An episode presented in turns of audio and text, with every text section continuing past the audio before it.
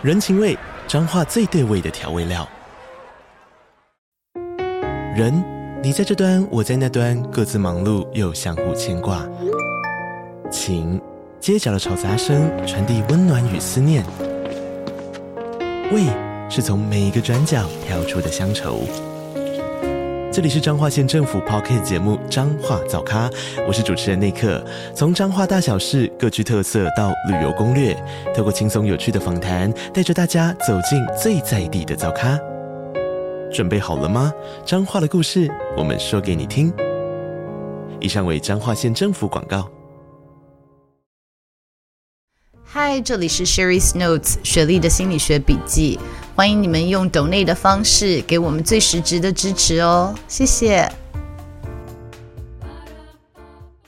生命本身就是一个奇迹，既然是这样子，你一定有你自己的价值。嗨，大家好，我是 Sherry。今天我们要谈比较严肃一点的议题，就是 gaslighting 煤气灯效应，还有新学到的词 PUA，还有就是情绪勒索 emotional blackmail。要讲这个议题之前呢，我先要讲说，其实我们在关系里面有很多不同种的暴力啊。在我大学三年级一直到我出社会的前七年，我都有在美国的亚裔家暴中心做义工。那时候我们受过很长的训练，一直要强调的是说，暴力它有非常多不同的种类。我们常常听到家暴或者是关系中有暴力，都想到的是肢体暴力。但是除了肢体暴力之外，还有语言上面的暴力，还有精神上面的暴力。今天我们要谈的就是精神上面的暴力。在开始之前，我也要特别强调哦，其实我们对于关系中的暴力有一些刻板印象。我们常常想到的暴力就是说啊，一定是先生打太太，或者是男生打女生。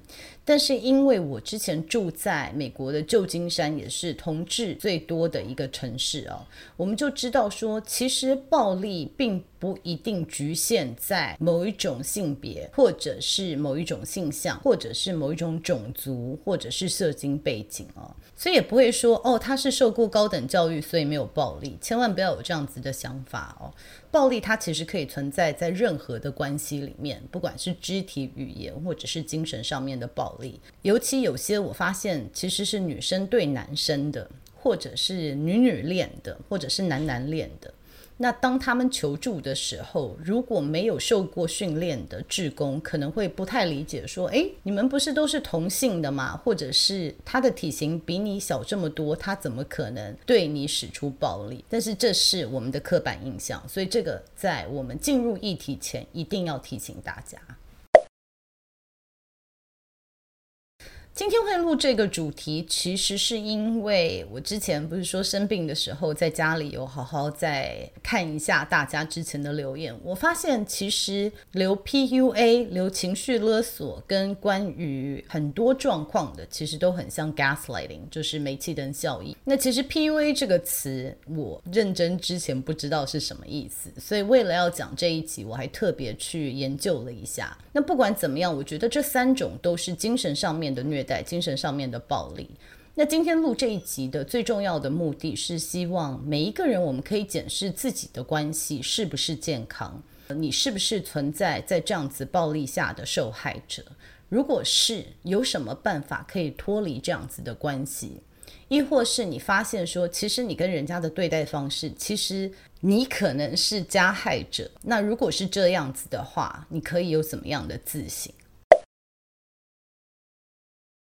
那我们先讲 gaslighting。gaslighting 这个词叫做煤气灯效应，它的意思是说是一种心理操纵的方式。其实跟大家认知的 PUA 是蛮像的，就是说我怎么样可以操纵到让你觉得自己是一无所有、一文不值，然后你必须要仰赖我。可以怀疑自己的信念，可以怀疑自己所有的一切，然后这个目的呢，其实就是要让 gaslighter 这个加害者能够完全的掌控你。其实它跟 PUA 就是非常的类似啊、那为什么叫做煤气灯，就是 gaslighting 呢？其实这个词是来自于 Gaslight，一九四零年一个 Patrick Hamilton 写的一本小说，后来转拍成一个非常有名的电影哦。那其实电影的故事细节我就不多说了，因为其实还蛮好看的哦。总之就是一位先生为了要得到他太太的珠宝，然后不让他太太发现他是什么样子的人，他一步一步的让这个太太慢慢的觉得自己发疯了。一开始，比如说煤气灯有一点暗了，然后他太太说：“你有没有发现灯暗了？”他说：“No，你是疯了。”然后他说：“太太听到。”有脚步声，他说没有脚步声，你疯了。或者他太太把东西放着，然后一下子不见了，然后跑到他太太的皮包里面。他说他太太是疯了，然后他太太有偷窃的问题，导致他太太开始完全不能相信自己，开始怀疑自己的一举一动，开始怀疑自己的精神状态啊。然后他慢慢的也塑造一些情境，让他的太太在大众面前发疯，然后告诉大家说他太太的精神状况不好，所以他太太必须要远离人群。种种的操作手段呢，其实就是让他太太断了跟外面的连接，然后一步一步的觉得自己要疯了。那他的最终目标当然是可以把他太太送到精神病院，所以他可以得到想要得的这些珠宝。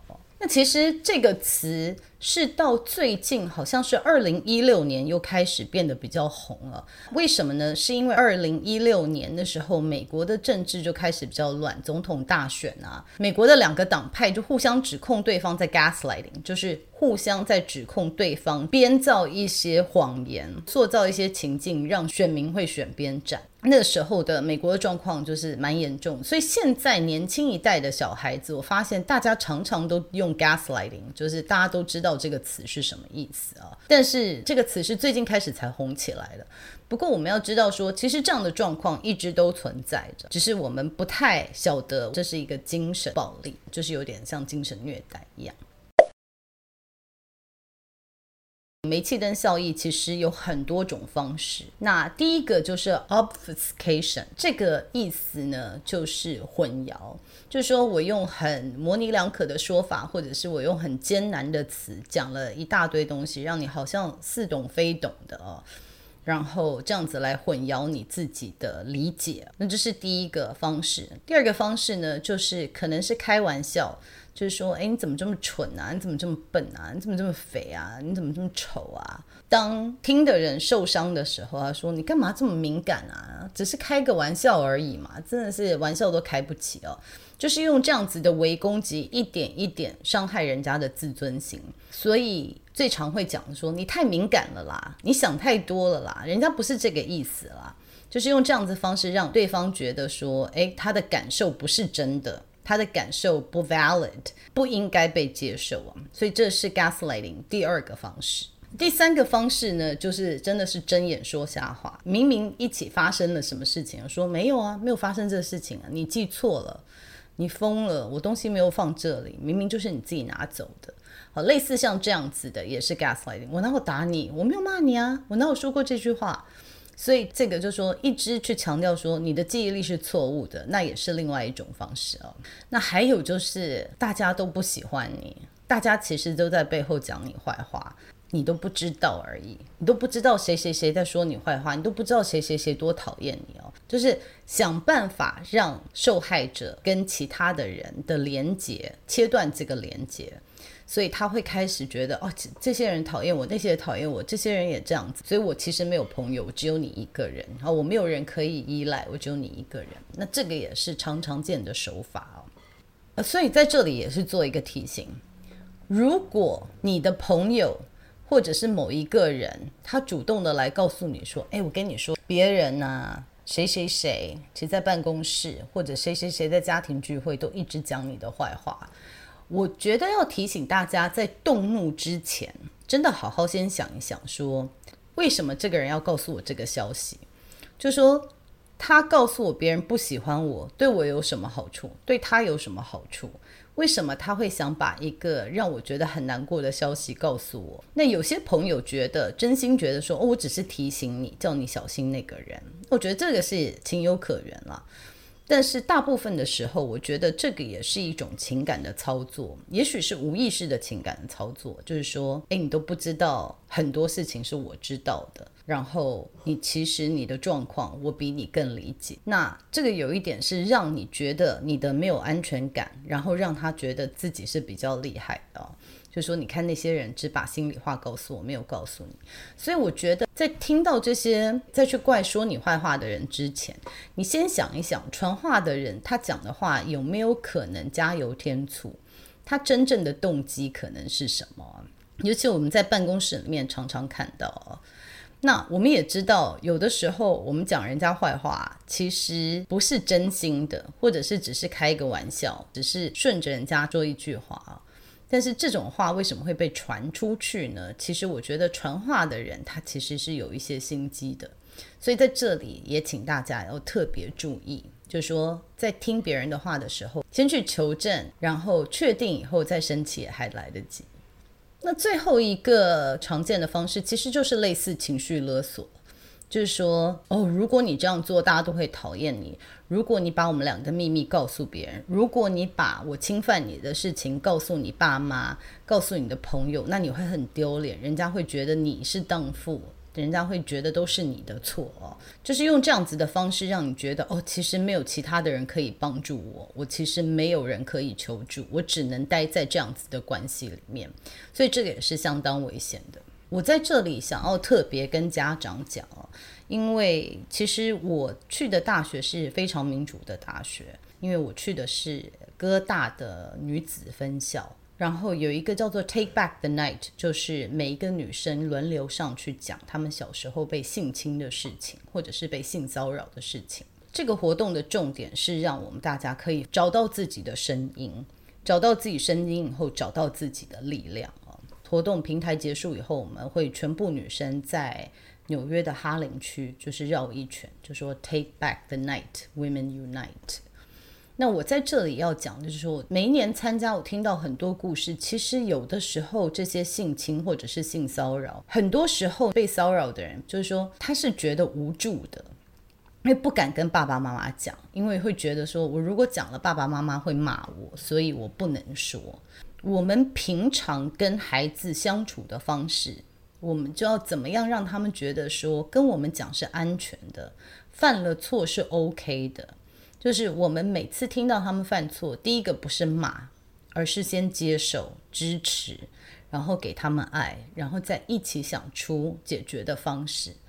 因为我们当骂小孩骂习惯的时候，其实当他们无助的时候，他们会觉得不能来找我们，很多会陷入被 gaslit 或者是被 PUA 的这种受害人，其实多多少少都会觉得某部分的自卑，很多时候也是觉得说没有办法对外求助，因为对身边的人有某种部分的不信任，就觉得说没有人真的可以救我。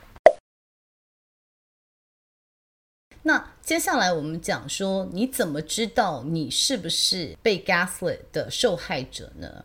那我觉得你在这段关系里面，其实有的时候 gaslighter 就是煤气灯效应的加害者，他们不一定知道他们在做这件事情。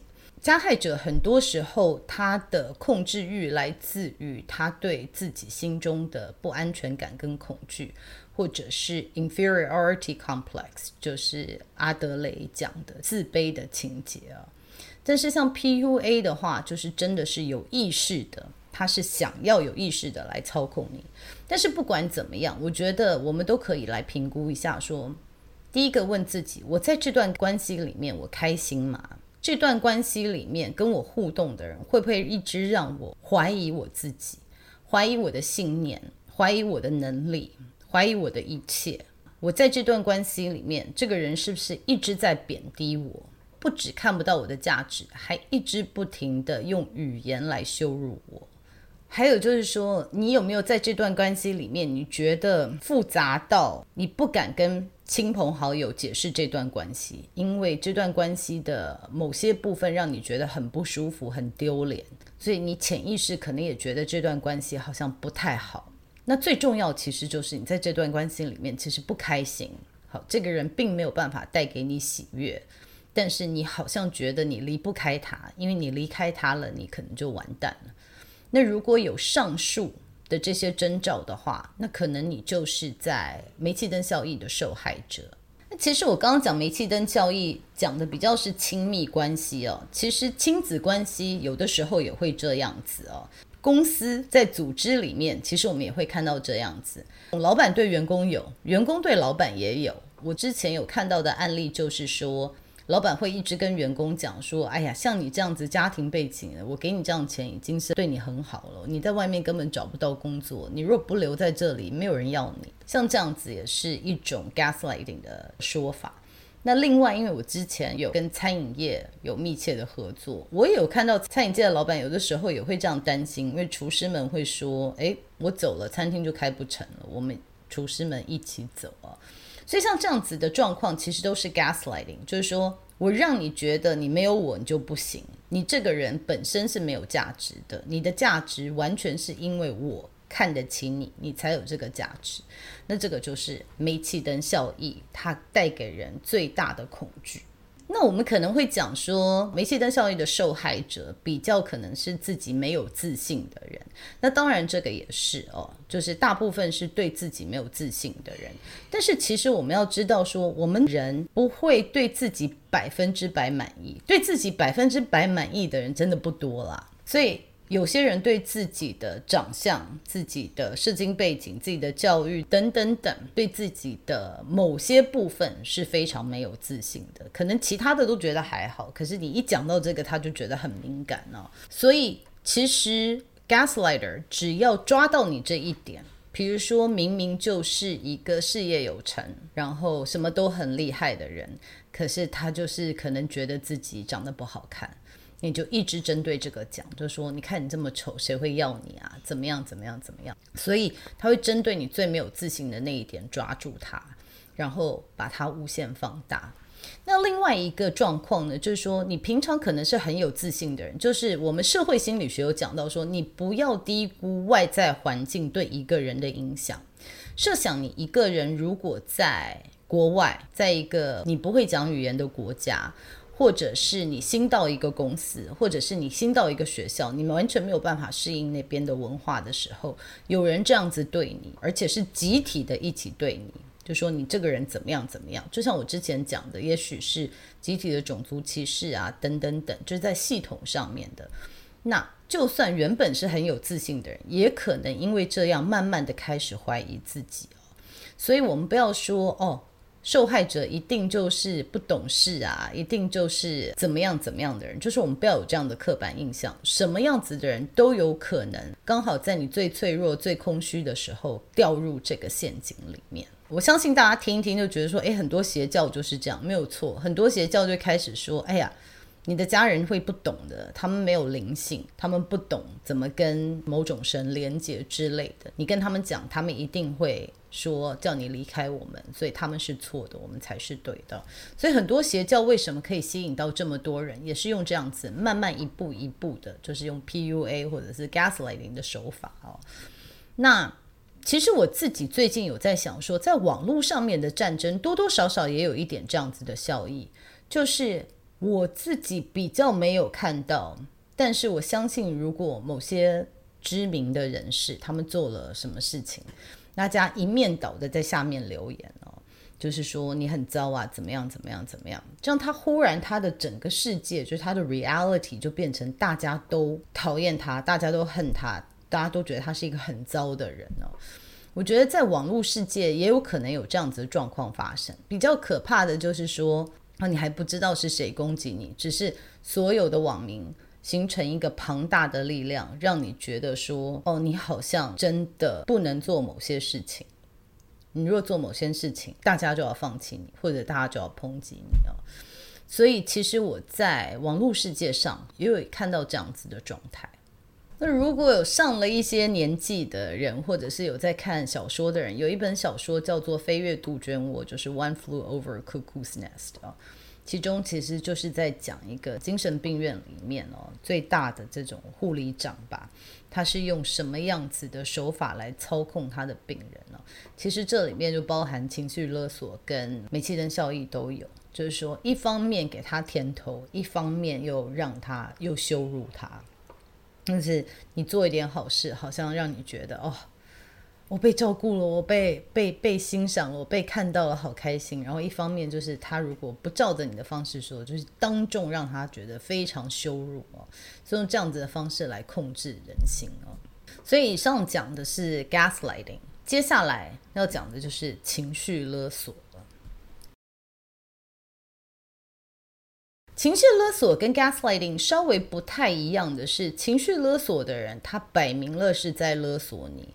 在我看来，情绪勒索的人，加害者跟受害者，通常在状况里面，他们都是有意识的。可能加害者没有意识到这个是叫做情绪勒索，但是他很明确的告诉你说，你如果不照我的方式做某件事情的话，我就会很火大。就是拿自己来做赌注，你就会害我吐血，你就害我活不下去，你就会害我多难过。所以情绪勒索来自于两个人有一个情感的连接，一开始就有情感的连接，这个才可以用的哦。因为我们就讲说一个感情，感情这样的连接，所以两方都要抓住这个线才会维持，一方放手了，这个线就断了。我要勒索你，要用你对我的爱。来勒索，因为你爱我，所以你不会想看到我生气，不会想看到我难过，不会看到我想吐、想自残等等等的。所以这个叫做情绪勒索。情绪勒索说穿了呢，它也是一种控制的方式。其实跳过控制，我觉得更多是一个加害者自己对自己的保护机制，就是。通常要去情绪勒索别人的人，可能对这段关系没有安全感，或者是对自己的爱也不够，所以他会希望说，你也不能做你自己，你必须一定要呈现他想要的模样，这样子你们的关系才是安全的哦。就是它是一个保护机制哦，就是说他要保护说，我希望我们俩的关系不要改变，因为如果你做了什么什么事情，你见了某某某的人，我担心我们两个的关系会改变。但我说，妇女对孩子情绪勒索也是说，哦，你如果不好好念书，我就怎么样怎么样。其实也是期待说，孩子他会变成你想要的那个模样，就是把人家锁住了。我们用 MBTI 来分析哦，就是说什么样子的人比较会容易情绪勒索呢？我觉得每一种人都会。就是只要对自己没有自信，对关系比较没有自信，或者是自己没有达到一定的修为的时候，都很有可能犯下这样子的错误啊。我我觉得每个人多多少少这辈子都有做过这样的事情啦，这个包含我自己哦，绝对不会说我没有情绪勒索过别人过，我绝对有。我现在回想以前对我女儿常说：“哎，你再这样，妈妈就要生气了。”这某种。程度上面也是一种情绪勒索啊，就是那你生气，然后嘞，应该要讲的说你做这件事情不好嘛，对不对？但是有时候妈妈就懒得讲说你做这件事情，妈妈就生气了，那其实就是不跟你讲道理，就是用情绪来勒索你、绑架你啊。所以每一种类型的人其实都会犯这样子的错误。那我讲一下我自己的观察啦。就是这个没有什么数据的支持，我没有真正去做过这样子的 research，但是我自己的观察，我觉得 TJ 他会让人家觉得他在情绪勒索的时候啊，其实他的意图不是用情绪来勒索，他好像只是想要告诉你说你应该做什么事情，对他来说应该是很明确的。所以你的价值观应该跟他一样。你如果没有照他的方式做，他会不爽。那他不爽，他其实不是要威胁你，他只是生你的气，说你为什么看不到事实。但是被他这样对待的人，可能会觉得是情绪勒索。那再讲 TP 呢？TP 他本来就觉得你应该要做对的事情，就是对错其实很明显。所以当你做的事情不是对的事情的时候，他可能也会觉得不屑，或者是你怎么这样子。那这样子也有可能会让人家觉得说，那所以我不照你的方式做，你会不高兴，你会生气，你会看不起我。那别人可能觉得他在情绪勒索，可是他的意图可能也不是真的情绪勒索。FJ 他会呈现比较情绪勒索的时候，是可能希望你可以以大局为重，就是照顾到大家的情绪，包含他自己的情绪啊。你这样子做，大家会生气啊；你这样做，爷爷奶奶会难过啊。你如果怎么样怎么样，我们全家不是就都垮了？大家应该都戴好面具，大家都应该维持一定的样貌，所以我们团体可以和谐。所以 FJ 他会走到情绪勒索，有可能是因为这样的原因哦。那我。看到 FP 他有可能用的情绪勒索，他很难用言语去说服你的时候，他可能会直接用情绪来告诉你，就是我整个就先翻脸，因为我有太多想法，我也解释不清楚，或者是你也不懂，就是。我如果跟你讲道理，我可能讲不过你，所以我直接来情绪，那这样子用情绪来牵绊别人，所以其实每一种类型的人都可能会使用到情绪勒索，因为它是一个很有效的沟通方式，但是它是一个非常不健康的沟通模式。好，那我们在讲说，不管是 gaslighting 或情绪勒索，你一定要确保，就是说你是不是真的是在被受害哦？是不是人家真的在情绪勒索你，或者是 gaslighting you？这可以怎么确认呢？我觉得专业的资源，比如说你有老师啊，或者是其他的同事啊、老板啊，或者是外面的朋友啊，你先确认你是不是真的在一个危险关系里面哦。然后你还是要去找外界的资源。如果你是被 gaslighting，或者是你被情绪勒索，或者是你真的在一个危险关系里面，然后你评估说你愿意看到这是一个危险关系的时候，我觉得先不要正面冲突，就是先开始搜集证据。说这件事情好像发生在你身上，然后最重要，我也一直在讲，就是说，请大家务必一定要相信自己内在的声音。如果你真的很不舒服，如果你真的跟这个人在一起，或者是在这个机构或者在这个体系真的很不开心，真的在开始怀疑说是我疯了吗？还是大家都疯了的时候，相信你自己的声音。我觉得现在网络发达，有好有坏了。但是我觉得最大的好处是说，在网络上面寻求有没有人跟你类似状况的人，包含我觉得今天如果你看了我的频道，你对自己的状况有些怀疑，我也欢迎你在我下面。留言，我觉得看我的频道人，很多人都非常乐于助人，然后分享自己如何克服自己的心魔的，或者是过去的经验的。所以我觉得，如果你不是很确定，也可以分享你的故事在这里哦，然后寻求外在的协助。那真的就是相信自己的声音。那对于这些被害者的朋友、亲人们，我想要提醒大家，就是说。如果受害者他没有到谷底的时候，他可能还会一直在回去这段关系里面，因为这关系对他来说虽然不舒服，但是这是他熟悉的关系啊。所以，当你看到你朋友一而再再而三怎么又回去加害者的身边，我想请你们多一些耐心，多给他们一些支持。就是当你越觉得说，我不是告诉你了吗？我已经骂过你了，你怎么还这样子？他慢慢慢慢也不敢再跟你寻求协助了，因为他自己也觉得丢脸了。所以我觉得我们可以做的只是说，我支持你。那等到你准备好的时候，我相信你会走出来。因为我都讲，他们今天可能会陷入这个状况，就是对自己的不信任。